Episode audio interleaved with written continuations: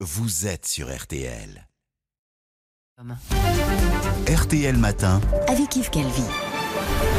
RTL, il est 7h41. Très bonne journée à vous tous qui nous écoutez. Alba Ventura, Ventura vous recevez ce matin l'ancien ministre de l'Intérieur, président du groupe macroniste à l'Assemblée nationale, Christophe Castaner. Bonjour Christophe Castaner. Bonjour Alba Ventura. Il vous inquiète ce mouvement, les convois de la liberté, ce mouvement inspiré des camionneurs canadiens qui ont convergé de tout le Canada vers Ottawa, complètement bloqués. Alors chez nous, ce sont euh, plutôt des voitures qui ont commencé à rouler vers Paris pour des blocages dès vendredi soir.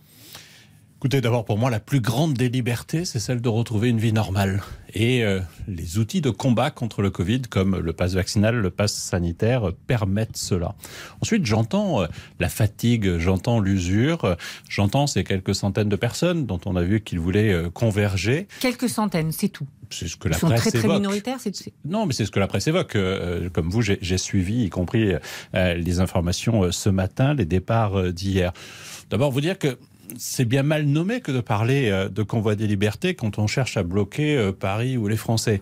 Euh, et puis surtout, vous dire que cette inquiétude euh, que je comprends euh, de ceux qui veulent manifester euh, contre les outils de combat que nous avons contre la Covid et le virus, contre ces femmes et ces hommes qui sont aujourd'hui en situation de rentrer à l'hôpital. C'est un combat que nous devons mener ensemble. Ne nous opposons pas sur ce sujet. Donc vous n'êtes pas très inquiet. Mais je rappelle que donc vous étiez ministre au moment des Gilets jaunes et comme le gouvernement canadien, vous n'aviez rien vu venir. Non, d'abord j'étais ministre depuis peu de temps, mais ça n'est pas le sujet. Euh, mais vous savez, si on veut revenir en arrière, le mouvement des Gilets jaunes avait euh, le soutien de l'opinion publique. C'était finalement pas beaucoup de monde, c'était quelques dizaines de milliers de personnes qui manifestaient, mais avec le soutien, parce qu'il y avait des interrogations qui étaient portées, euh, qui étaient considérées comme justes par l'opinion publique, et, et d'ailleurs elles étaient justes. Euh, là, ça n'est pas le cas. Aujourd'hui, les Français sont massivement en soutien sur les politiques sanitaires que nous aurons mises en œuvre. Et juste une précision, je vous le dis euh, sincèrement, la France est certainement le pays européen, voire même dans les pays du monde, qui a le moins restreint les libertés publiques. Mais nous avons un adversaire, le Covid. Il est toujours là. Encore hier, ce sont plusieurs centaines de personnes qui sont mortes dans notre pays du Covid. Là, ce sont, ce sont des manifestants qui sont quoi? C'est un mélange de anti-pass vaccinal, anti euh, et, et gilets jaunes? Vous savez qui Oui. est à l'origine de ce mouvement? Non, personne ne sait qui est à l'origine. Ils se sont inspirés de ce qui se passe au Canada, vous l'avez rappelé.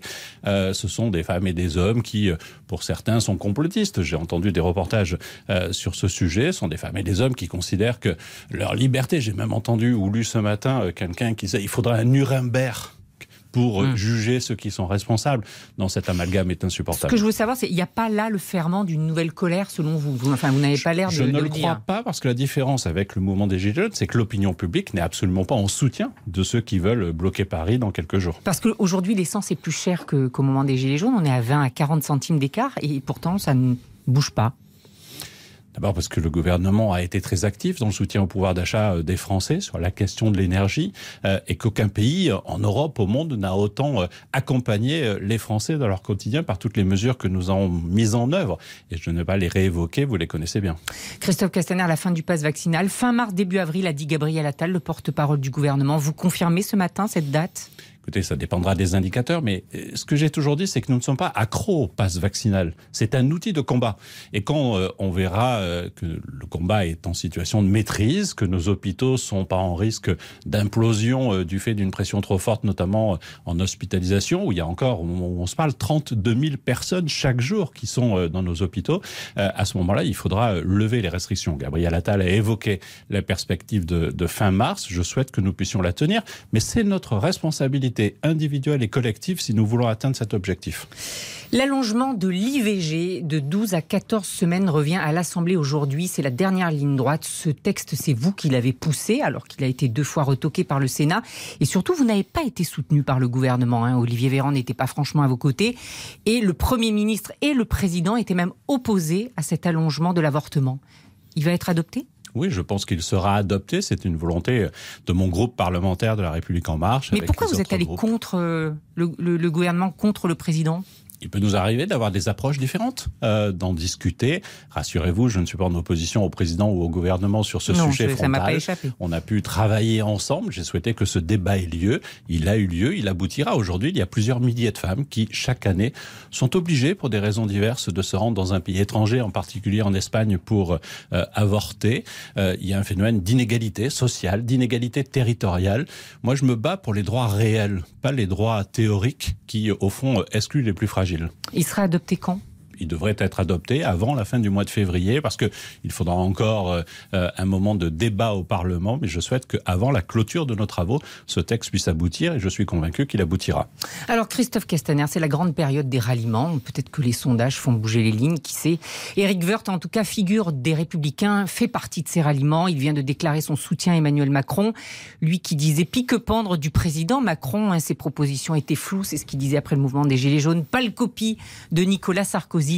Qu'est-ce que vous pensez, vous, de tout ça? Vous qui faites partie du canal historique, que vous inspirent ces déclarations d'amour soudaines?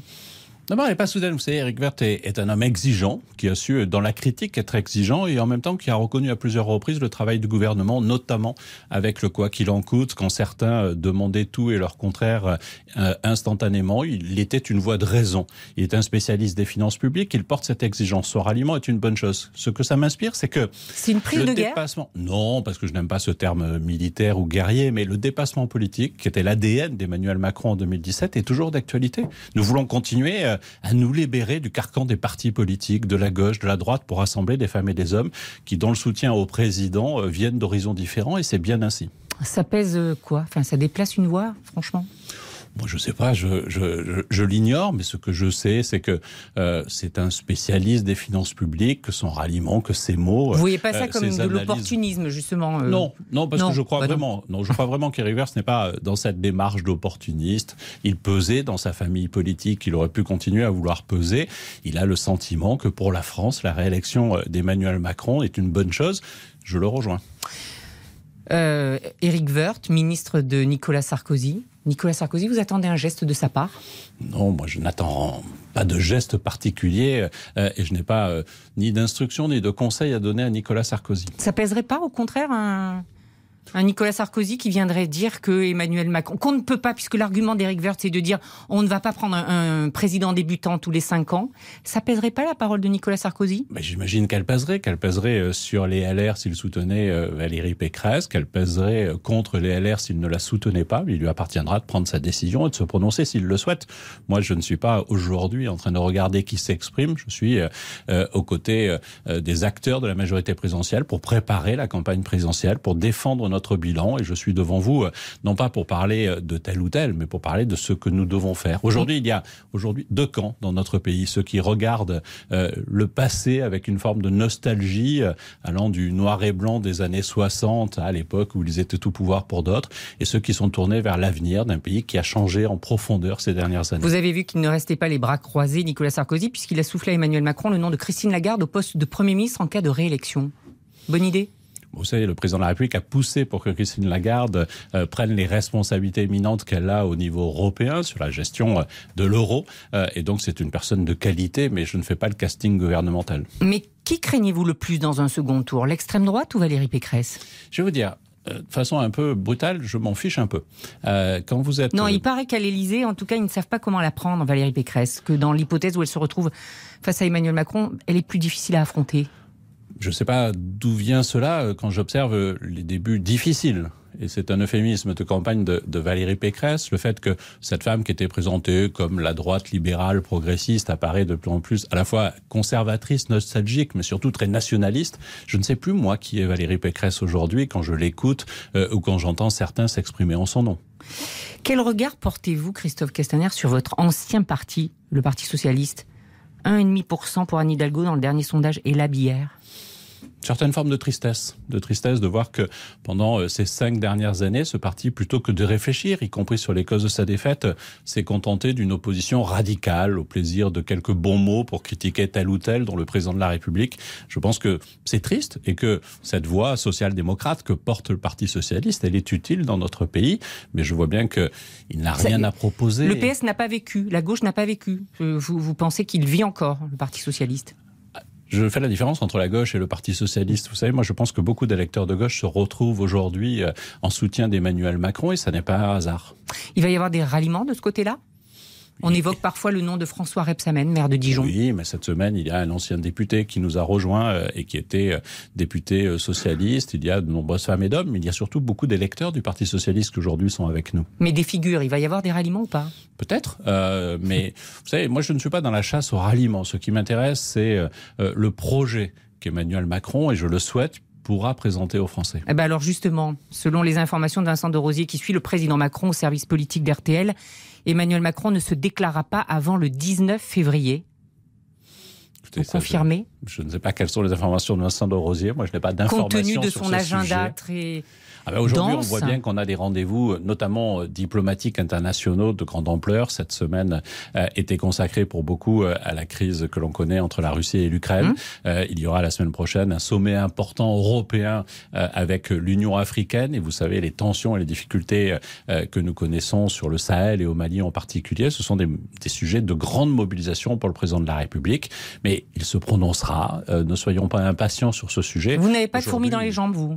Ah mais non, parce que je n'arrête pas de travailler, de travailler à la tête de ce groupe pour que les dernières semaines de notre action parlementaire soient la plus efficace possible, pour que des textes à hauteur de femmes, d'hommes, d'enjeux importants comme l'IVG euh, aboutissent. Et, et c'est ce que nous faisons. Donc pas de fourmis dans les jambes, mais nous serons présents dans la campagne présidentielle. Et je souhaite qu'Emmanuel Macron soit candidat et qu'il soit réélu. Et pas avant le 19 février pour la candidature. Non, Ça vous semble je, je, ça vous semble oui, c'est être... du, du, domaine du raisonnable, mais je ne vais pas commenter des spéculations. Merci beaucoup, Christophe Castaner. Merci à vous. Des, des, spéculations qui ont pris un petit peu de densité ce matin, on l'a compris. Merci beaucoup, Christophe Castaner. Vous restez avec nous.